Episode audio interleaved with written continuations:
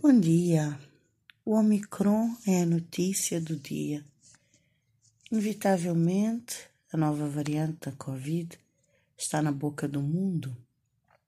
Trouxe consigo, além do óbvio preconceito, uma sombra, uma nuvem de medo para tapar os primeiros raios de sol da retoma económica e turística que já nos aqueciam, já nos animavam.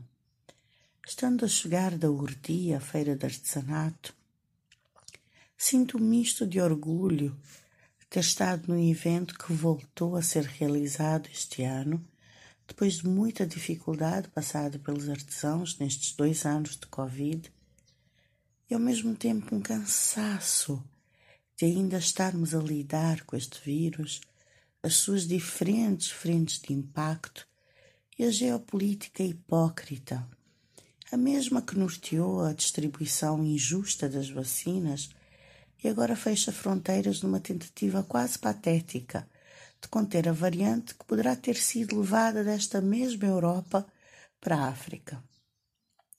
Sim, porque a Europa circula, vai de férias, vacina-se, vai e volta sem restrições e sem muito controle, sejamos francos. Mas chega em casa e tranca as portas ao vírus, passou o verão a espalhar mas vendo através do pânico, de alguma forma inunda-me a certeza que vamos ficar bem com mais este baque e este ataque de pânico da Europa. E hoje eu queria falar mesmo era da URDI, da resiliência, da estética, da nossa cultura e de como realmente, mesmo com todo o medo, mesmo com toda a obscuridade, é realmente o que nos alimenta. Alimenta-nos a interação com as pessoas, o aprendizado que temos uns com os outros e ver as coisas bonitas que as pessoas podem criar do nada ou do que é considerado desperdício ou do pouco que se tem. E a URTI para mim é isso.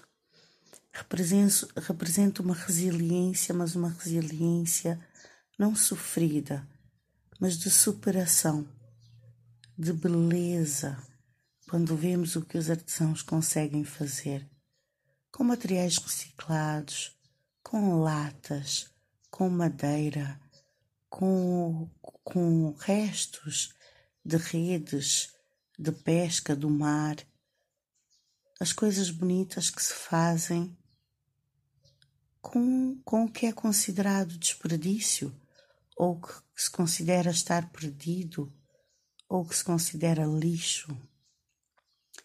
E é com esta, esta esperança que hoje quero, quero aqui falar, é desta esperança que eu quero aqui falar.